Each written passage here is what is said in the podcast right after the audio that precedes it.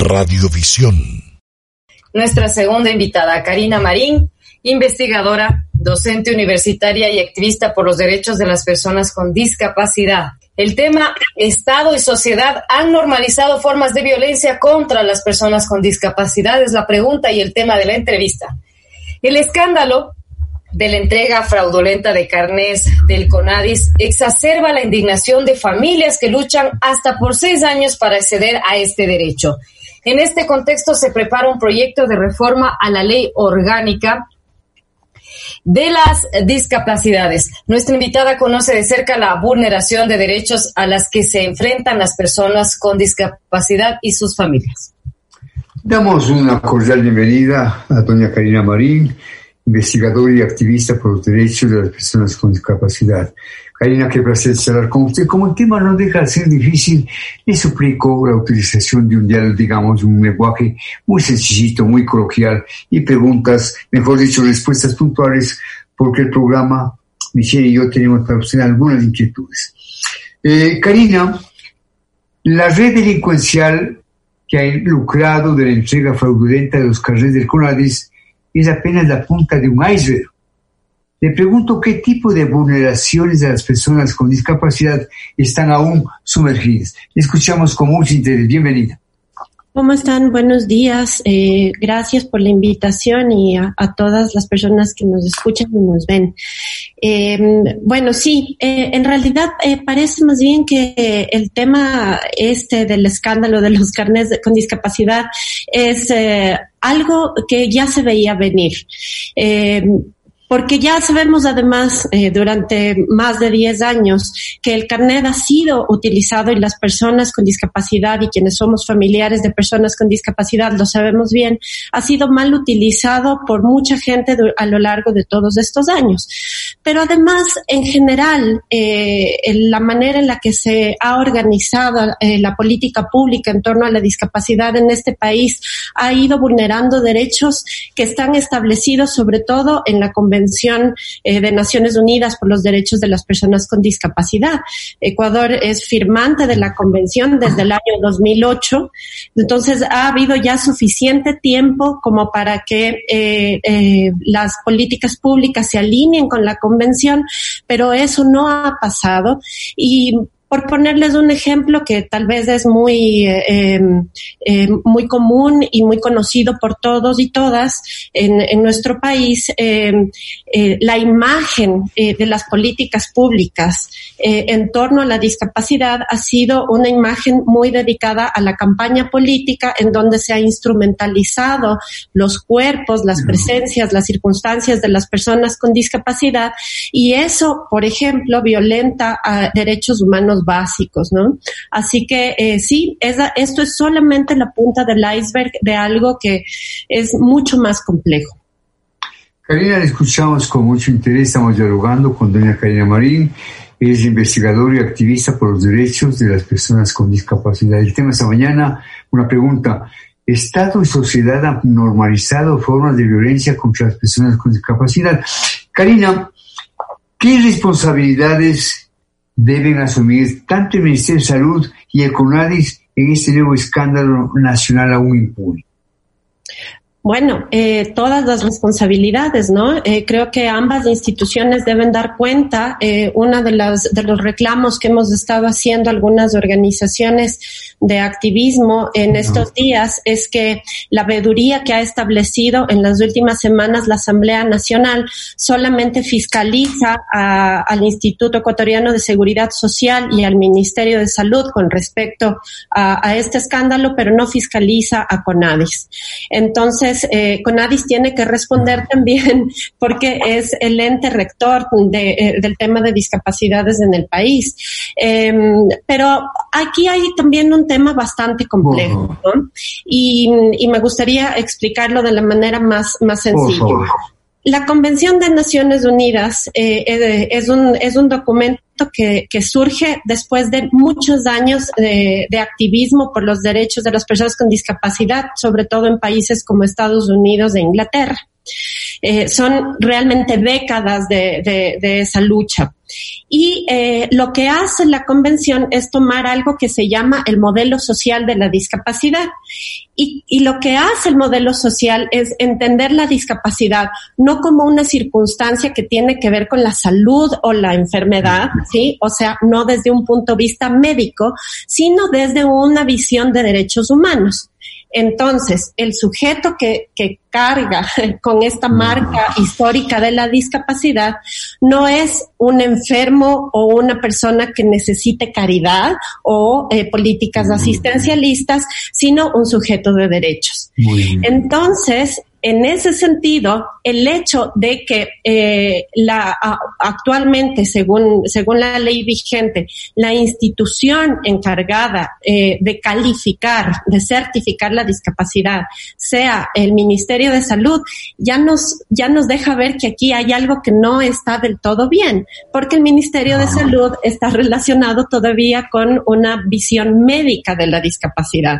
Entonces, em, eh, claro que el Ministerio tiene que que, responder por el tema de los carnés, pero también tenemos que empezar a preguntarnos un poco más allá qué, ¿Qué significa este carnet de discapacidad? Hay, eh, habemos personas en torno a, al movimiento de la discapacidad en, en, Ecuador, que todavía es muy, es muy pequeño, eh, que cuestionamos en sí mismo el carnet. ¿no? Eh, cómo está concebido el carnet y sobre todo el instrumento eh, metodológico de la porcentualización. Karina, escuchamos con muchísimo interés y desde luego Michelle tiene también mucho interés en el tema.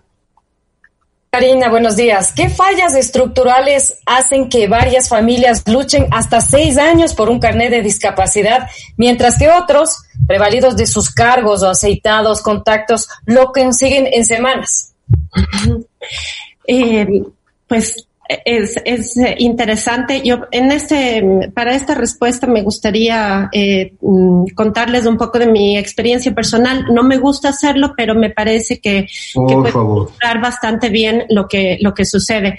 Eh, hace varios años atrás yo vivía fuera del país y cuando regresé a Ecuador hace seis años debí sacar el carnet de discapacidad para mi hijo, que es una persona con discapacidad, porque sin el carnet hay varias eh, Em, derechos que no, eh, que no se garantizan, por ejemplo, el derecho a la educación. Uno debe presentar el carnet para, para recibir, por ejemplo, ciertas adaptaciones curriculares, ¿no? Eh, y eh, Claro, eh, a mí me habían ofrecido algunos conocidos, mira, para que se te facilite la cosa, yo tengo palancas en, en Conadis, tengo palancas. Entonces yo dije, no, no, esto, esto no va a ser así. Y además, de paso, me va a servir para poder vigilar todo el proceso. ¿sí? Y entender cómo se está llevando a cabo em, este, este sistema de calificación de la discapacidad. A mí me tomó eh, aproximadamente un año. Sí, eh, es bastante tiempo. Pero durante ese año fueron citas postergadas, eh, muchas horas de espera en centros de, en el centro de salud donde se le evaluaba a mi hijo. Eh, luego eh, enviarme del centro de salud a un centro de enfermedades neurológicas en, en Conocoto, ¿no? Donde trabajan médicos del Ministerio de Salud que em, realmente em, prestan un servicio humillante, ¿no? Eh, yo eh, redacté, hice una crónica después eh, eh para algún medio de comunicación de aquí eh, con respecto a esta experiencia eh, francamente humillante, todo para poder llegar finalmente al día en el que el médico general del centro de salud me preguntaba a mí eh, cuál era el diagnóstico que debía ponerle a mi hijo. Entonces yo recuerdo que en aquella ocasión él me dijo, eh, ¿le ponemos autismo o le ponemos epilepsia? y yo le, yo un poco francamente sorprendida le dije, pues el que usted quiera, ambos le combinan, porque ya eh, en, en, ese momento una se siente también eh, bastante perpleja ante esta situación. Y luego eh, la manera de calificar del, del, encargado de ya poner eh, la, el porcentaje es francamente arbitraria. ¿No? Vi circunstancias de familias eh, de sectores muy vulnerables eh, de la sociedad eh, pasando días eh, con sus hijos eh, con discapacidad cargados, eh, esperando horas sin poderles darle, darles de comer. Y, y más, y mucho más. Eh, claro, entonces cuando uno tiene palancas, como funcionan muchas veces las cosas lamentablemente en este país, eh, todo es mucho más fácil, ¿no? Y desde ahí pues eh, ya nos prestamos a, a, a un asunto eh, que pone también en cuestionamiento la manera en la que está eh, concebida esta política pública.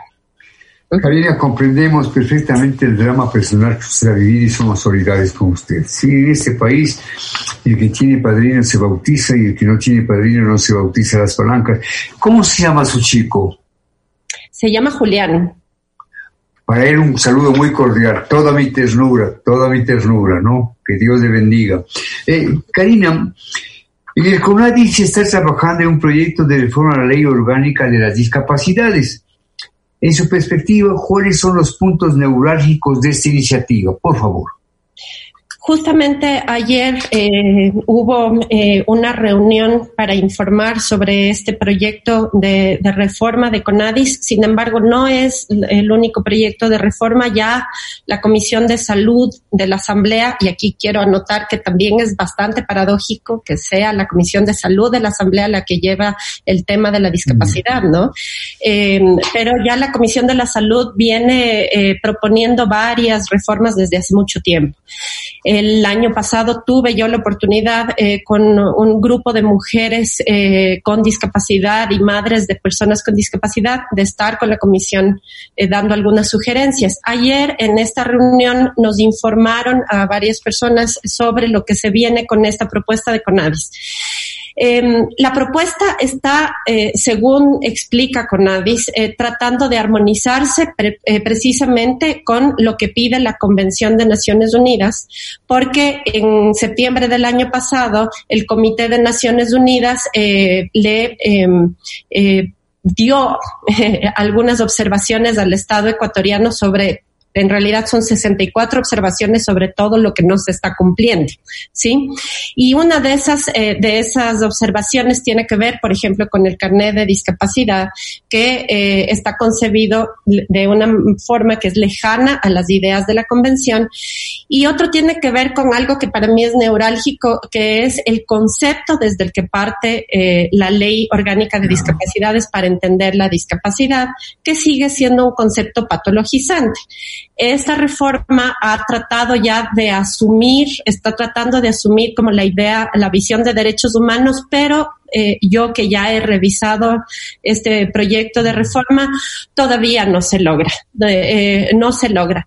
Y eh, algo que me preocupa a mí y que ya hemos podido conversar el día de ayer con, con algunas colegas es eh, que lamentablemente este proyecto está también dándole una un poder de control a Conadis que es, es extraño, es, es, es extraño para un consejo de igualdad ¿no? Entonces, eh, hay muchas cosas que debemos observar. ¿Qué es lo que debería hacer esta, esta reforma? Eh, primero, eh, hacer explícita eh, el reconocimiento de, de, de, igualdad ante la ley de las personas con discapacidad y la capacidad jurídica, porque en el Código Civil nuestro, que parece que datara de épocas napoleónicas, eh, lamentablemente eh, las personas con discapacidad todavía constan como sujetos de tutela.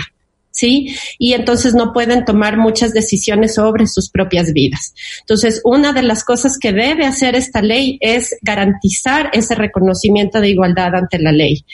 Otra de las cosas muy importantes que debería tomar en cuenta la ley es eh, un enfoque de género, porque uno de los grupos más vulnerables eh, eh, dentro de las personas con discapacidad son las mujeres y niñas con discapacidad, ¿no? Que además es uno de los grupos que ha estado más expuesto a agresiones eh, de índole sexual eh, y que no, eh, lamentablemente no cuentan en las estadísticas. Entonces también estamos esperando que eso sea aún más contundente en esta reforma de ley. Y eh, algo muy importante, que, de, de, lo que hemos venido hablando durante algún tiempo. Esta reforma de ley debe eh, atreverse ya a dejar de lado la educación especializada y las instituciones de educación segregada. La Convención de Naciones Unidas dice educación inclusiva para todas y todos. El informe GEM año 2020 de la UNESCO dice educación inclusiva para todas y todos sin excepción. Y en el país existen todavía 151 instituciones de educación segregada y eh, esto ya metodológicamente no se sostiene porque además son instituciones eh, cuya vigilancia y cuyo control es eh, bastante eh, bastante arbitrario, ¿no? Karina, una de las propuestas es la de incluir la figura de discapacidad temporal. ¿De qué manera este principio pudiera garantizar los derechos de personas con enfermedades catastróficas que por atender sus tratamientos se enfrentan a determinadas limitaciones como dejar sus trabajos? Ah, eh, eh, mira, Michelle, justamente aquí hay uno de los, de los problemas de la ley que deberíamos debatir y deberíamos analizar con más profundidad. No es lo mismo una enfermedad catastrófica que una discapacidad, ¿sí? Y precisamente por todo lo que les he comentado sobre la visión social. Le voy a poner una explicación muy sencilla. Una cosa es que usted tenga una enfermedad, eh, sí, eh, que le limite el, eh, por ejemplo, la movilidad. ¿sí? Y que usted esa enfermedad la lleve a usted a ser usuaria de silla de ruedas. Otra cosa es que por usar silla de ruedas usted no pueda, por ejemplo, eh, acceder a, trabajar o no pueda acceder a, a un, no sé, a un edificio. ¿sí? Es en ese momento en el que se presentan barreras en el entorno en el que aparece la discapacidad. ¿Ya? Y es ahí donde debe apuntar la ley. Entonces, una cosa es garantizar eh, eh, derechos para las personas que tienen eh, enfermedades catastróficas y para eso se debería afinar tal vez la ley de salud, pero no debería estar eso eh, desde mi punto de vista en la ley de discapacidades. Y creo que esta reforma está tratando de pulir eso, porque precisamente es esto lo que ha dado lugar a tantos malos entendidos y a tantos abusos con respecto al carnet. Muchos de los casos que hemos visto entre los asambleístas eh, que tienen carnet tienen que ver más bien con enfermedades catastróficas, pero no con eh, circunstancias de discapacidad. Ahora, el asunto de la discapacidad permanente es precisamente esa. Si es que usted, como persona con, eh, con una discapacidad temporal, va a quedar, por ejemplo, en una circunstancia de discapacidad durante seis meses y en esos seis meses, por esa circunstancia, eh, le, le despiden de su trabajo, ¿no? Por supuesto, necesita que haya una ley que le garantice que eso no va a pasar por tener una discapacidad temporal. Pero no, a lo que voy es que no debemos de entender la discapacidad como algo que ocurre solamente en el cuerpo de una persona por una enfermedad, sino que es lo que ocurre cuando la sociedad se organiza para que esa persona no acceda en igualdad de condiciones. Es un cambio de paradigma muy profundo, es complejo. A mí me ha llevado años a adaptarme a pensar así, ¿no? Eh, pero es tremendamente necesario trabajar este cambio de paradigma para que dejemos de lado políticas públicas tan eh, agresivas eh, con tantas personas. Karina, atendemos con mucho interés. ¿Cómo garantizar que el sistema de salud asegure el acceso oportuno de ayudas técnicas o medicación sin que las personas con discapacidad deban acudir a los juzgados para exigir el cumplimiento de este derecho. Precisamente, ¿no? Eh, ahí está, ahí está uno de estos asuntos, porque tener eh, lo que han dado a llamar ayudas técnicas es un derecho, ¿no? No debería demorarse absolutamente nada. Ahora hay que incluso ir a los juzgados, pero durante el, el gobierno de Rafael Correa había que escribirle una carta al vicepresidente pidiéndole las ayudas técnicas al actual presidente Moreno, ¿no? Entonces, eh, eso ya es humillante porque uno no puede rogar por un derecho. ¿no? Sobre todo si es que, eh, si es que eh, eso garantiza eh, que las personas más vulnerables puedan tener una vida digna, porque de eso se trata. Eh, muy probablemente una de las cosas que, que también eh, tiene que ver con todo esto es que el Ministerio de Salud, según yo pienso y hemos conversado con algunas colegas, no debería hacerse cargo de esta entrega debería hacerse cargo con ADIS eh, para tratar también de descentralizar un poco lo que está haciendo el Ministerio de Salud. El Ministerio de Salud debería tener una función muy puntual, pero no todo, ¿no? ¿no? Eh, debería encargarse de todo. Y, mm, y las ayudas técnicas tampoco deberían depender de un porcentaje. Bueno, el porcentaje no debería existir, de hecho. ¿no? no todos los países califican la discapacidad con porcentaje. El porcentaje es tremendamente eh, agresivo le está diciendo a usted que una vida humana se califica porcentualmente con una cifra. Ah.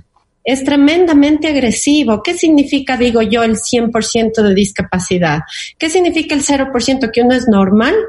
O sea, cuando uno tiene discapacidad, tiene discapacidad, no tiene mucho, poquito o nada. Uno tiene discapacidad, ¿no es cierto? Entonces, e, es, em, es una práctica realmente extrema la de la porcentualización, ¿no?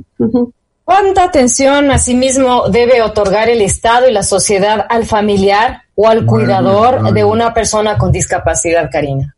Eh, mucha, mucho, Michelle, y eso eh, nos preocupa bastante porque eh, algo que empezamos a incluir en esta reforma, de esta propuesta de reforma de CONADIS, es eh, plantear esta idea de la corresponsabilidad del Estado con las familias para que el Estado un poco se deshaga de mucha de la responsabilidad que tiene y eso nos preocupa. Y eso está pasando no solamente con la ley de discapacidad que se propone, sino también, por ejemplo, con la propuesta muy polémica ahora del Código Orgánico de la Niñez y la Adolescencia.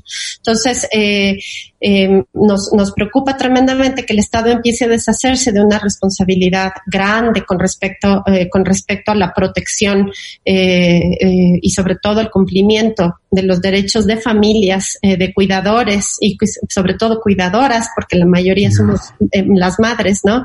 Y de las mismas personas con discapacidad. Eh, el Estado debe garantizar eh, todas las herramientas para que las personas con discapacidad puedan tener una vida eh, digna, puedan tener educación, puedan tener eh, acceso a trabajar y en el caso extremo de que el trabajo no fuera no fuera posible, que las personas con discapacidad tengan también el derecho a tomar decisiones sobre su vida. Todo eso es responsabilidad del Estado. Hemos dialogado con doña Karina Marín, la dama es investigadora y activista por los derechos de las personas con discapacidad. ¿no? Eh, Karina, mil gracias, un placer charlar con usted, hemos escuchado con un ánimo solidario. Eh, ¿En qué edad está Julián? El Juli está en 15 años. 15 años. Sí. Y, y debe ser un muchacho muy lindo. Y muy alto. Ah, y, muy, y muy cantador todo el día. Canta muy. Para Julián, mi abrazo y mi respeto y toda mi ternura. Que Dios les bendiga. Gracias, Karina. Hasta pronto, Julián. Gracias. Gracias. Gracias.